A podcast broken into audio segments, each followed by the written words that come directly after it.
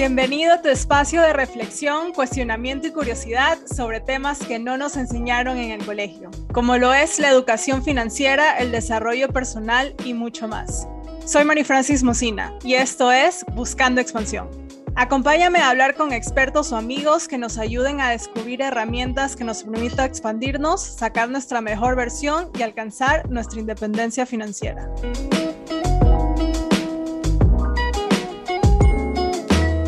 Hola a todos, feliz 2022. Bienvenidos a este primer episodio del año de Buscando Expansión. Gracias por estar aquí. Espero que hayan tenido unas lindas vacaciones en compañía de sus seres queridos. Y a propósito de las vacaciones, sé que muchos planes y vuelos para poder llegar a sus familias fueron cancelados debido a la nueva cepa del coronavirus llamado Omicron. El número de infectados subió en este tiempo de fiestas, así lo leí en las noticias y también supe por amigos y conocidos, y solo espero que tú y todos los tuyos estén bien.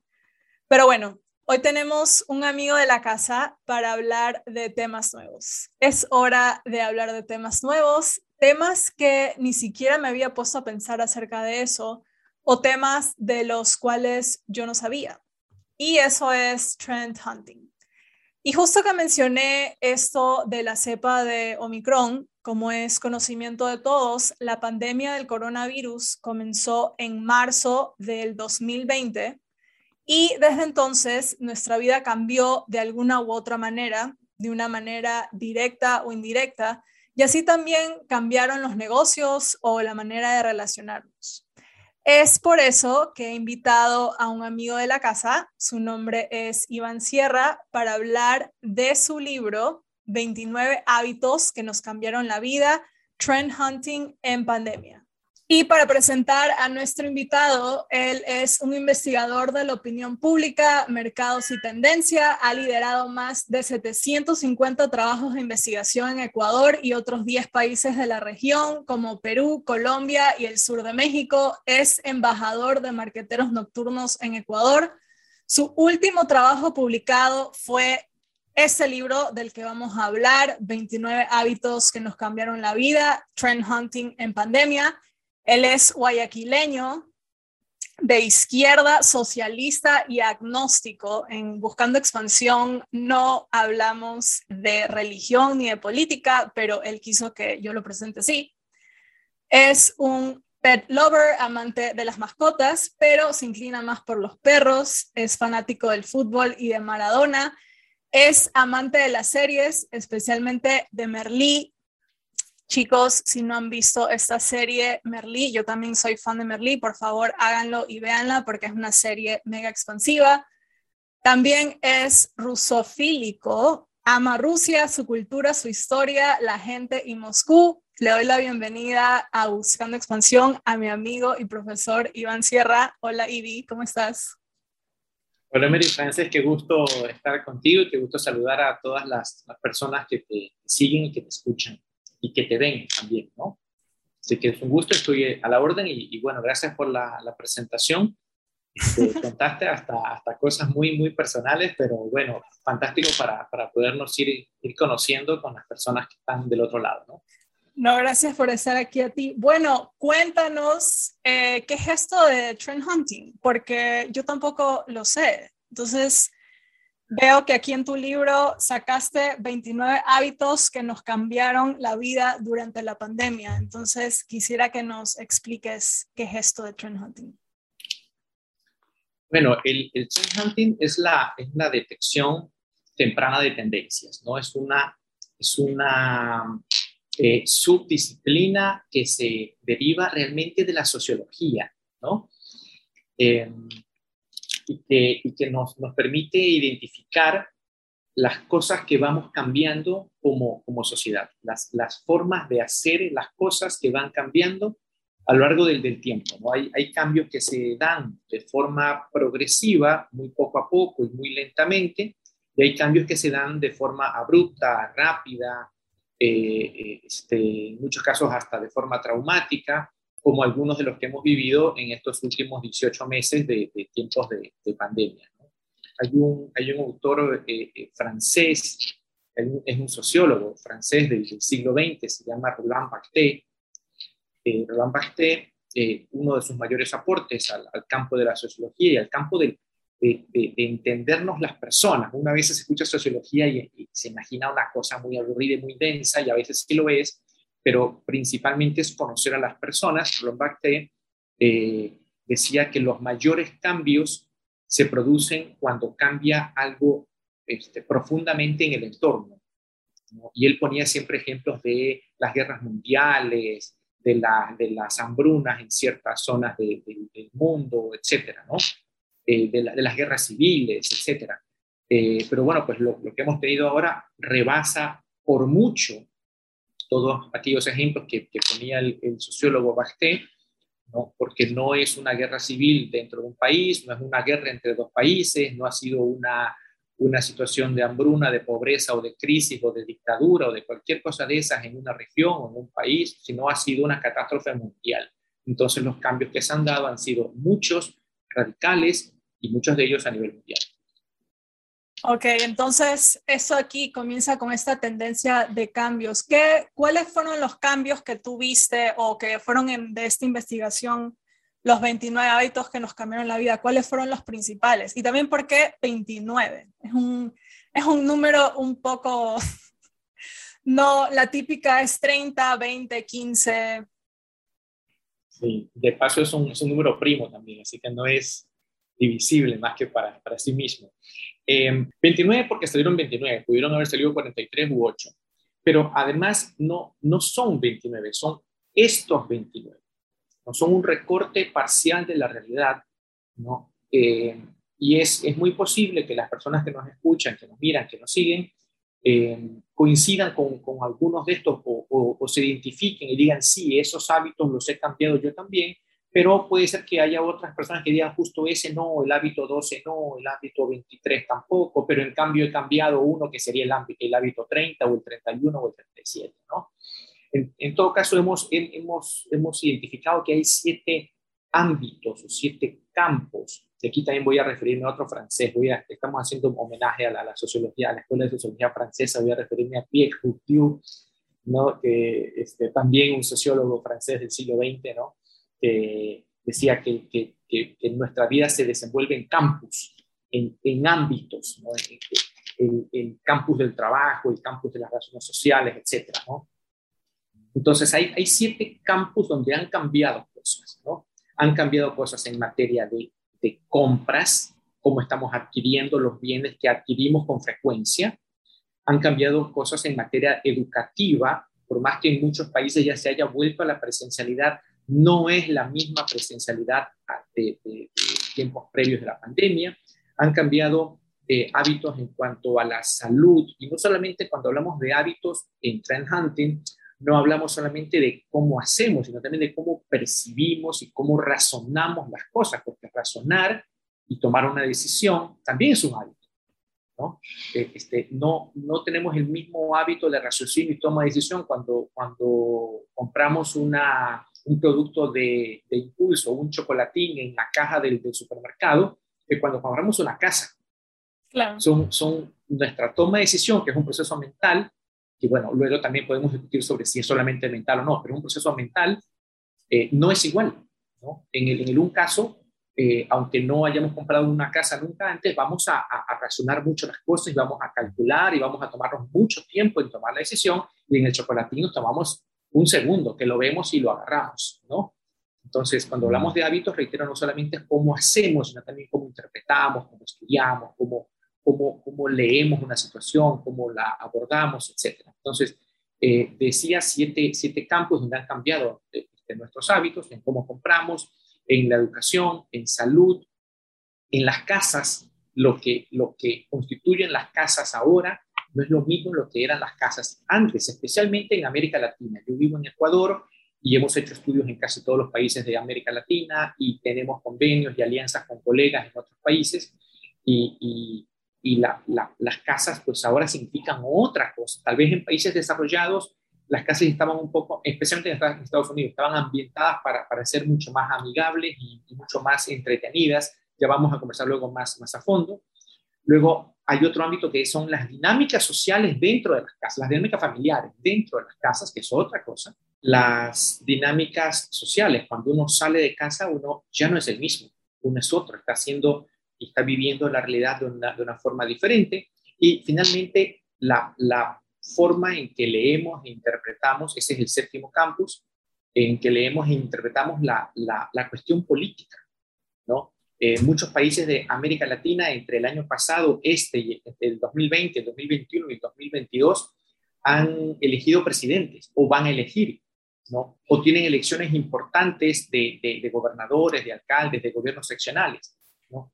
Esas, estas elecciones del año 2020, del año 2021 y las próximas del año 2022 y seguramente los siguientes años, eh, van a encontrarse o se han encontrado con electorados distintos que valoran otros, otros aspectos, otros temas, eh, y todo eso eh, eh, surgen esos, esos cambios de valoraciones, de percepciones, de, hábitos, de forma de hacer las cosas, se originan a partir de la, de la pandemia, de las cosas que ocurrieron en, pandemia, que validando al, sociólogo Bacté, ante un cambio del entorno tan drástico, es lógico pensar que muchas cosas en lo interno, en lo individual, cambien también de forma muy drástica. Wow, entonces sí, la verdad es que no me había puesto a pensar en eso. También hay, es verdad, hay varias votaciones, como en el caso de Ecuador, que recién eh, eligieron un nuevo presidente, pero ¿hubo cambios en la votación por la pandemia o fue una votación normal? Cuando, cuando digo eh, cambios en, la, en, la, en las elecciones, o cambios que inciden en las, en las elecciones, eh, me refiero a los, a los aspectos que, que valora el, el electorado. Ah, ok. Ahí eh, pensaba que era digital, lo habían cambiado a, algo más. Bueno, los, no, no el, proceso electoral como, como tal no, pero los procesos de comunicación sí, ¿no? Porque por, por todas las, las, restricciones que existían de, de, de, reuniones públicas, eh, no, no se pudieron hacer eh, mítines, ¿no? estas grandes reuniones de, de miles y miles de personas mirando a una tarima donde aparece el candidato y que en años anteriores en Ecuador y en toda Latinoamérica cada llegada de los candidatos era, eran, eran festivales, ¿no? De música, de, de folclore, etcétera, y, de muchos discursos, ¿no? Con, con este, motivadores de los aplausos metidos en medio del público y mientras más multitudinario sea, tanto mejor porque permitía mejores tomas fotográficas desde los drones, de todo esto para, para fines comunicacionales, ¿no? Eh, los seres humanos somos gregarios, somos de rebaño, donde vemos muchos, ahí queremos estar. Vamos a un, vamos a un, sitio donde hay tres restaurantes y hay uno que está totalmente vacío, donde nos pudieran dar un gran servicio, y otro que está, y otros dos que están llenos, vamos a los que están llenos, los que están, a los, porque suponemos, damos por entendido que si toda la gente vaya, esos deben ser los buenos restaurantes, ¿no? Bueno, pues eso, eso mismo se, se utiliza en, en, política, son, son este, argumentos sociológicos inclusive básicos, ¿no?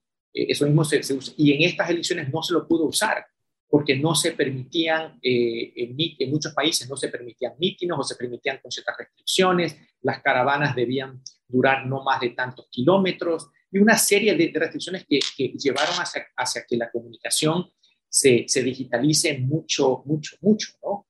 Eh, candidatos inclusive de, de, mayores de 60 años o de 60 y tantos años haciendo TikTok y metiéndose o intentándose meter en, la dinámica del, TikTok.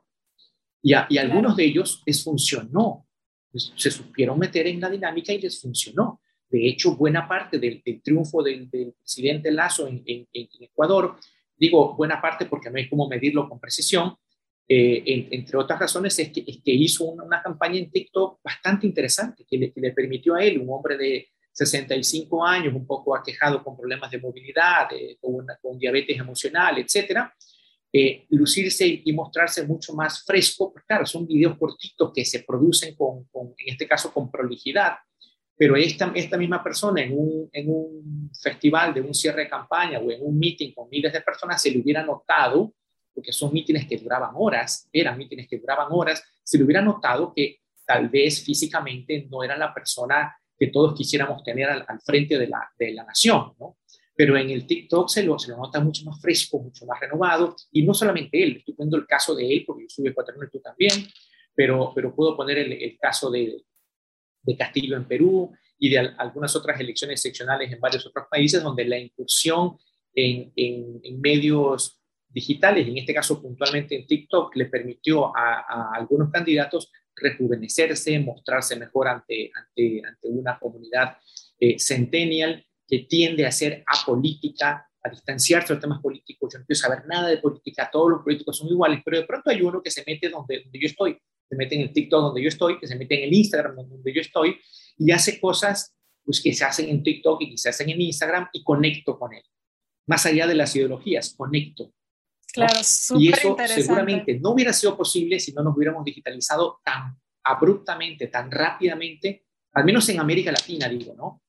Eh, eh, a, raíz de la, de la, pandemia. De la pandemia. Y sí, también salieron nuevos términos, yo creo, porque esto de social distancing, que tenemos que mantener la distancia, veo que en tu libro también mencionas social commerce y a-commerce o e-commerce. ¿Cómo se dice esa palabra?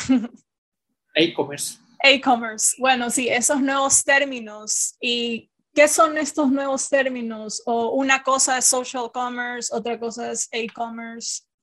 Sí, allí estamos, estamos hablando de dos, eh, de dos eh, indicios de tendencias, de dos hábitos. Solamente para, para quienes se, se, pudieran interesar mucho, mucho en el tema de, de tendencias, eh, la, la secuencia lógica que, tiene una tendencia es que eh, empieza como un cambio de hábito, algo que lo hacía de una forma, ahora lo hago de otra, o algo que antes no hacía, lo empiezo a hacer, ¿no? Eh, quiero, poner un, ejemplo de, algo que ya está consolidado, un producto que ya está consolidado, ¿no? para que se entienda bien, bien clarito.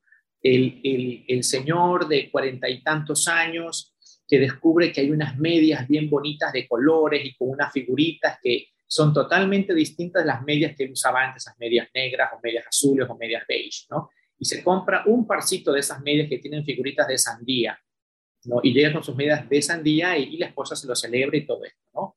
Luego este señor descubre que le va bonito con las medias de sandía y quiere comprar otras naranjas y otras de pizzas y otras de otras cositas, ¿no?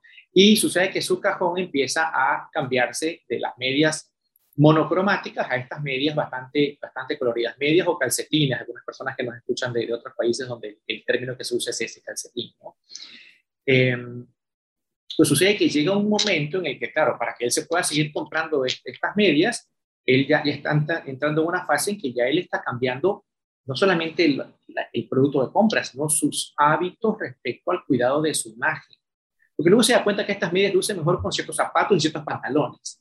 Y esos pantalones lucen mejor con ciertas camisas y ciertas camisetas o ciertas poleras o ciertas remeras, usando los términos de varios, varios países, ¿no? Entonces el hombre empieza a cambiar progresivamente todo su, su, su, su, su closet. Y la señora, la esposa, se, se, da cuenta de esto y le dice un ratito, este, esa, ese dinero que estamos gastándonos en eso, eh, pues es el dinero que antes nos estábamos gastando en tal otra cosa. Y hay que tomar una decisión familiar. Cuando se toma esa decisión de a qué le voy a destinar más dinero o menos dinero, ese hábito empieza a repercutir en las prioridades de la familia. Entonces ya pasa a ser prioritario porque el dinero tiene, tiene un límite, ¿no? O sea, si, si, quiero comprar, si quiero cambiar todos los muebles de la, de la casa, seguramente no voy a, poder cambiar los, el, el, acondicionador de aire o, no voy a poder cambiar, eh, pues, no sé, el carro, ¿no? Eh, entonces, debo, debo tomar una decisión sobre qué es prioritario. ¿no? Si quiero invertir dinero en la casa todo el tiempo, tal vez no pueda invertir dinero en la educación de, mis hijos como, como quisiera. ¿No? Todo tiene un límite. Entonces, este, empieza a tener, empiezan a cambiar ya las prioridades. Y puede ser que llegue un momento en que inclusive cambien hasta los valores familiares. A partir de ese pequeño ratoncito, esa cosa inofensiva que era comprarse unas medias con figuritas de santidad así van, van caminando los cambios de hábitos hasta convertirse en, en, valores familiares o en valores personales, ¿no? Entonces, eh, este, volviendo a la, a la, pregunta del social commerce y del e-commerce, estamos hablando, volvemos como al ratoncito, a algo pequeño. El social commerce es la compra eso, eso forma parte del, hábito del campus, perdón, de compras y, y, se, y se refiere a las compras a través de redes sociales. No a enterarnos en redes sociales y salir del Instagram para entrar a la página web de la empresa que vende y allí comprar. Eso ya viene pasando hace tiempo. Lo que anunciamos aquí es que ya empieza a suceder y va a empezar a suceder más que uno pueda comprar dentro de la misma red social.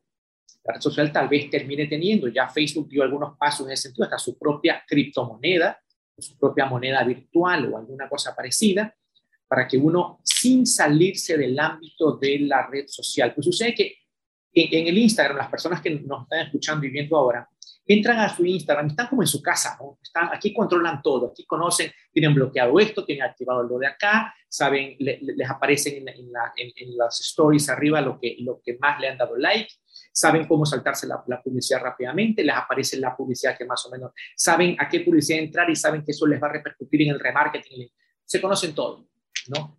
Nos conocemos todo y nos gusta un producto y, ahí sale una, una pequeña que dice eh, eh, cotizar eh, o si quieres saber más, uno le da clic allí si quieres comprar, no, sí, ya sale otro. Hay una, hay una opción que es para Instagram Shop, que es para comprar, que es especialmente para comprar. Sin, la clave es sin salirse de la red social. Por eso el término social, ¿no? social commerce, ¿no? El, momento que yo doy el clic para comprar y me salgo a otra interfaz, a otro ambiente, ya allí ya no estoy en mi casa. Ya me sacaron a otro ámbito y allí ya empiezo a tomar miedo y a, veces digo, no, ¿sabes qué? Regreso a seguir viendo las fotitos de los perritos y las fotitos de, los paisajes y las fotitos de mis amigos. Y la compra no se produce.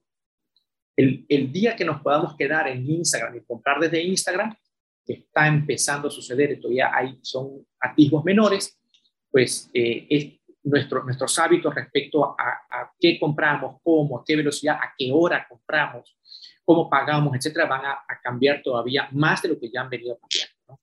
Y el e-commerce, pues se, se, refiere a las, a las, a las compras eh, automáticas sin necesidad de interacción con otra persona en un ambiente presencial.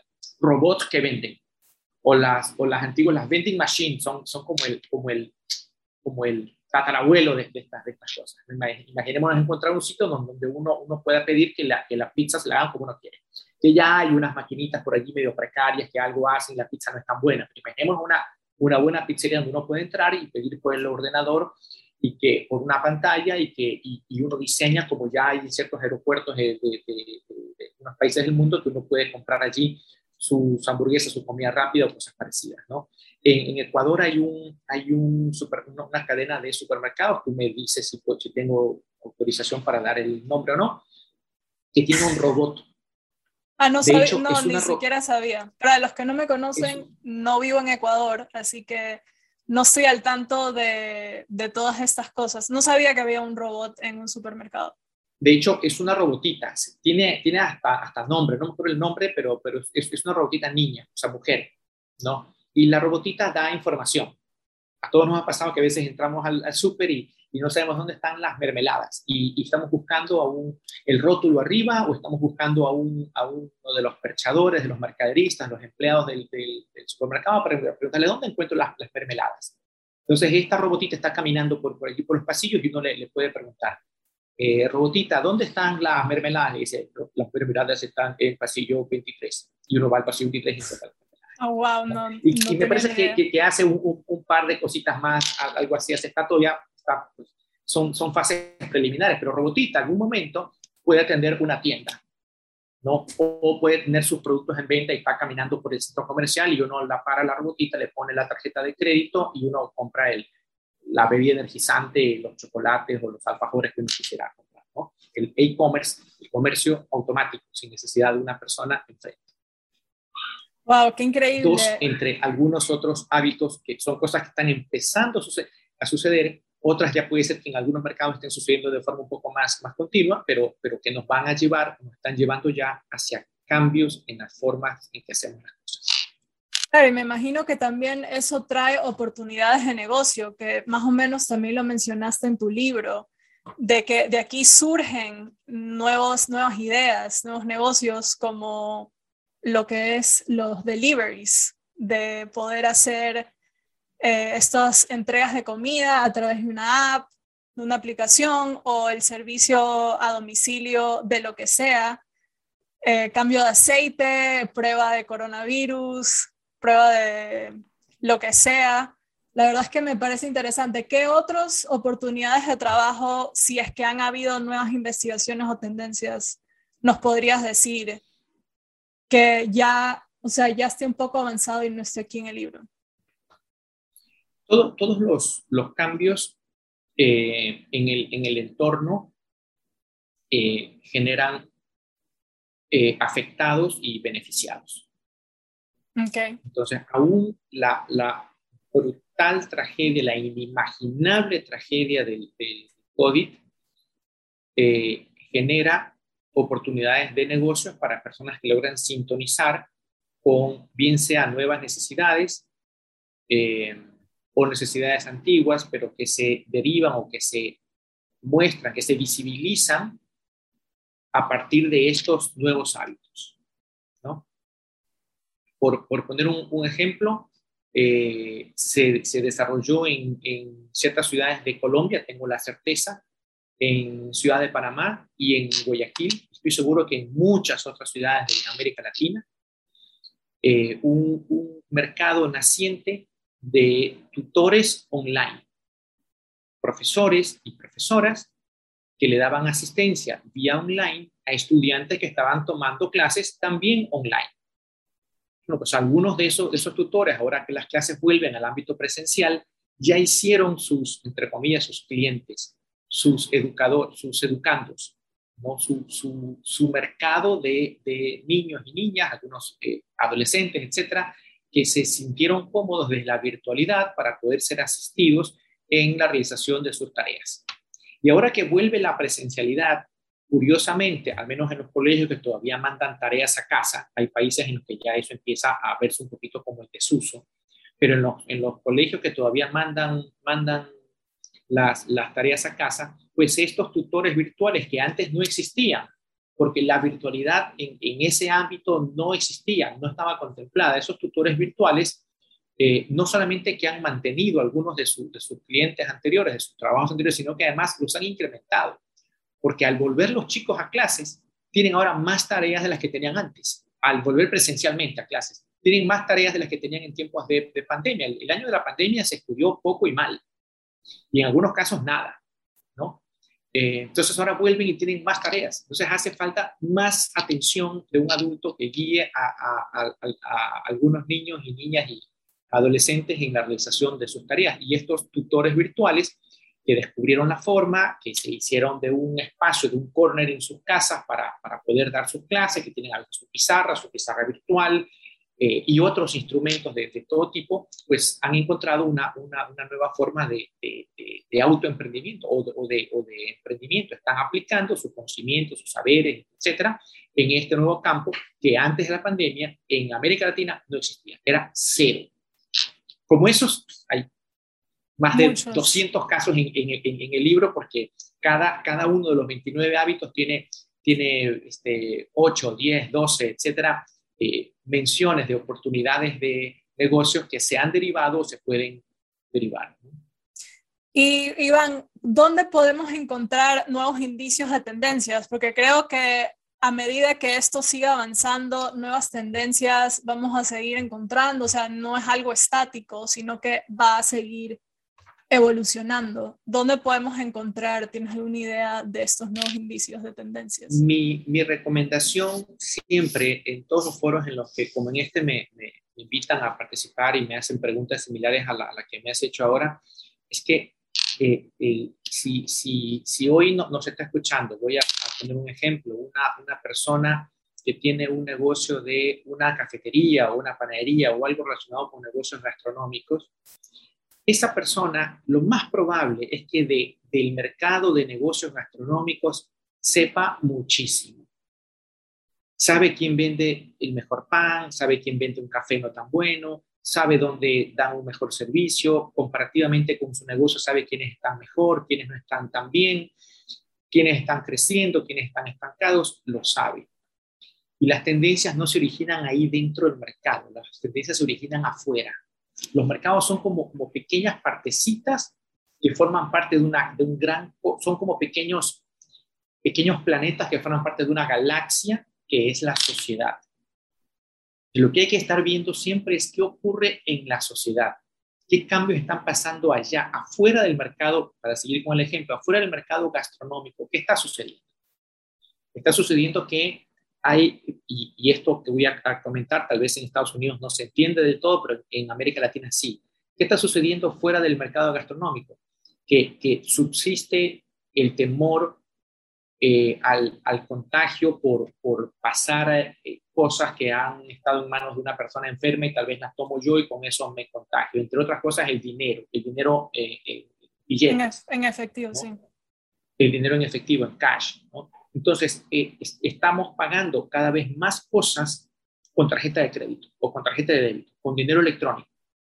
Y en América Latina todavía nos encontramos, a veces hasta en sitios turísticos, con lugares en los que no aceptan tarjeta de crédito. Wow. Tal vez ese, ese, ese dueño de ese restaurante dice, es que estoy vendiendo bien, ¿para qué meterme en esto que tengo que comprar un, un, aparato, un terminal electrónico para pasar la tarjeta, lo tengo que pagar, tengo que pagar una mensualidad, me cobran un porcentaje de las ventas que hago allí, así que al final pierdo plata. Sí, porque se está mirando el ombligo de su propio mercado y dice yo aquí soy un, tengo un buen restaurante, tengo un buen hotel, tengo un buen, un buen negocio. Sí, pero afuera, que, es donde ocurren los grandes cambios, eh, el dinero electrónico va ganando espacio, va ganando espacio de forma acelerada. Y seguramente no estés vendiendo bien gracias a esa decisión, sino a pesar de haber tomado esa mala decisión de no entrar en la dinámica del dinero electrónico. O sea, Entonces, ¿dónde se encuentran las, las, tendencias? Fuera de los mercados. Hay que ver a la sociedad. Está ocurriendo en la sociedad. La sociedad a la que te pertenece. Si alguien nos está escuchando, no sé, de, de, de Panamá o alguien nos está escuchando de Perú o de Ecuador, que mirar la sociedad ecuatoriana o panameña o peruana, pero también las sociedades de, la, de, que forman parte de, de comunidades mayores, México, Argentina, y de países que nos influyen culturalmente o, económicamente, Estados Unidos, España, ¿no? Este, principalmente, ¿no? ¿Qué cosas están pasando allá? Porque va a terminar sucediendo en nuestros países también. Claro, sí, aquí en Estados Unidos ya se ven restaurantes que no aceptan efectivo, todo es con tarjeta no, no puedes pagar con, con, cash. Así que sí, se es vienen... Justo al contrario. Sí.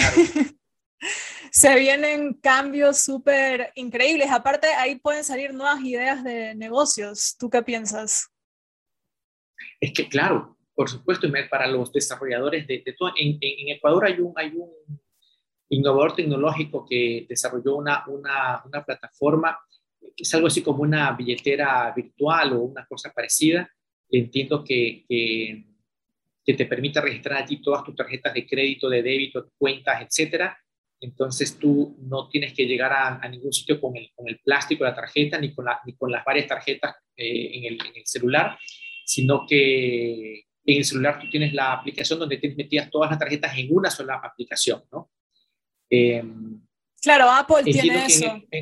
El Apple, Apple Wallet, que es una billetera de Apple, donde tienes todas tus ahí tarjetas. Pero, pero necesitaría, claro, el pero, iPhone. pero es que la, la, la, uno sí, el iPhone, pero este, necesitas, a ver, la, la, aplicación de este emprendedor tiene, tiene, tiene dos, dos partes, la, la aplicación para el usuario que carga todas sus tarjetas allí y la aplicación para los comercios. Porque ah, luego, ¿cómo, ¿cómo, pagas en el, comercio? El comercio también debe tener, la, debe estar afiliado a esta, a esta red de, Pay algo, Pay Easy Pay, Pay Easy, una cosa así es. ¿no? Entonces, este, interactúan los, los, los, los teléfonos. ¿no? Como, como otro emprendedor, eh, ex alumno de, de, de, mis clases, por, por cierto, eh, que, que, acaba de, presentar una aplicación de descuentos las cuponeras que en Estados Unidos han funcionado durante 50 años, desde, finales, desde más de 50 años, desde finales de la Segunda Guerra Mundial, que en América Latina no han prendido nunca, pues esta aplicación uno se la descarga gratis y gratis ya le vienen este, creo que va por 50 locales y cada local tiene, creo que son seis cupones. O sea, uno mensualmente recibe gratis, sin pagar nada, cerca de 300 cupones de descuento en 50 comercios y el hombre sigue abriendo y sigue afiliando comercios. Y por un valor fijo que uno lo paga en la propia aplicación, un valor de 4,99, a uno le aparecen gratuidades en esos 50 comercios. Una gratuidad ya no es un descuento, es algo gratis. O sea, dice gratis copa de sangría en el restaurante Mary Francis. Y uno llega al restaurante Mary Francis y dice, tengo este cupón y se lo, se lo apuntan, ponen el teléfono, un teléfono contra otro por, Bluetooth y le sirven uno la copa de, de, sangría sin haber pagado un Uno puede tomarse la copa de sangría, levantarse e irse, porque es una gratuidad. No es un descuento, no es un premio por comprar otra cosa, es simplemente uno ya pagó el 4,99 y tiene 50 gratuidades. Y el hombre está que la rompe. Wow. ¿No? Porque se montó sobre algunas de estas, de estas tendencias las que hemos, hemos venido conversando ahora el hombre identificó que podía llegar bien porque dijo, a ver, si la situación económica va, a estar crítica, porque nuestros países va a estar crítica, eh, no, nos creemos que el, año malo fue el año 2020, no, el año 2021, 22 y 23 en toda América Latina va a ser menos bueno que el año 2019. A nivel macro, ¿no? A, una persona puede irle bien, pero a nivel macro en general no van a ser todavía buenos, buenos años. Así que vamos a estar ahorrando dinero. Y los, los cupones ahora empiezan a tener sentido acá. Lo más parecido que ha tenido América Latina a la Segunda Guerra Mundial, que la tuvo Estados Unidos, es esta, es esta pandemia. Es la pandemia. Entonces ahora vamos a saber, a, comprender lo que es salir de una tragedia monumental. Cada país ha tenido sus propias crisis, pero nada como esto que es a nivel mundial. Entonces, el asunto de los cupones tiene sentido ahora, tal vez no lo tuvo nunca antes. Pero claro, andar con cupones como los abuelitos en Estados Unidos que sacan su billetera y sacaban sus cupones físicos, este, ya no estamos para eso, ¿no? Entonces, este chico, este chico no, es un hombre de treinta y pico de años, exalumno de, de mis clases, puso los cupones en una, en una cuponera virtual y está que la rompe. La idea es simplísima, es muy sencilla, es muy sencilla, pero hay, hay que implementarla. Claro, wow, increíble. La verdad es que no, sí, hay que ser creativos y ver ideas que la verdad es que nunca me hubiese imaginado, pero funcionan. Estamos viendo que está funcionando. Pero bueno, Iván, para terminar este capítulo, dinos, ¿cómo te podemos encontrar en las redes sociales o si queremos conversar contigo más acerca de este tema? En, en Instagram, este, eh, la, la, cuenta de, de nuestra empresa es negocios y estrategias eh, que es donde, donde estamos un poco, un poco más en, en, contacto con, con, estos temas. ¿no? Y, el, y el libro, si, si, acaso fuera de, de, interés de alguien, está disponible en Amazon y lo encuentran como 29 hábitos que nos cambiaron la vida. Y pues allí les aparece una, una, una versión en, impresa en tapadura y una versión digital para Kindle. Sí, voy a dejar aquí el enlace con este episodio por si acaso alguien desee comprar el libro. Y dime, Iván, ¿Qué es expansión para ti? Uy, eh, es una oportunidad eh, formidable para las, las, personas que te, siguen, que te escuchan, de, de enterarse, de, de, enterarse y, estar en contacto con personas, con ideas, con oportunidades que, que las tenemos a veces tan cerquita que no las vemos o que, o que estamos tan metidos en nuestra cotidianidad, al trabajo, los chicos, la casa, las deudas, la tarjeta de crédito, una cosa y otra, y, destinarnos unos, unos minutitos, unos 30 minutos, unos 40 minutos para tomar otro, otro, otro aire, para escuchar otras ideas, para, para este, alimentarnos de, de, de, de otras vitaminas intelectuales, emocionales y todo eso, nos hace un bien formidable. Entonces, eh, eso, eso, eso es este, este espacio, eh, así lo he, lo he, identificado yo y, y estoy seguro que, que, será sumamente útil para todas las personas que pasen por acá. Ya saben chicos, expansión significa seguir escuchando, buscando expansión. Muchas gracias Iván por haber estado aquí conmigo compartiendo acerca del trend hunting. Nos vemos hasta la próxima. Chao. Muchas gracias a ti, María Francis. Saludos a todos y todas que nos escuchan en todo Latinoamérica o en todo, en todo el mundo hispanohablante. ¿no? Así es. Hasta siempre. Chao. Chao.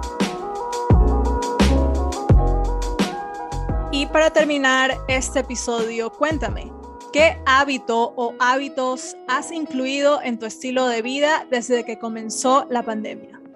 Me puedes responder en mis redes sociales como Instagram, TikTok o YouTube contándome sobre esos hábitos con el nombre de usuario It's Marie Francis. Nos vemos el próximo miércoles para seguir expandiéndonos. Hasta la próxima.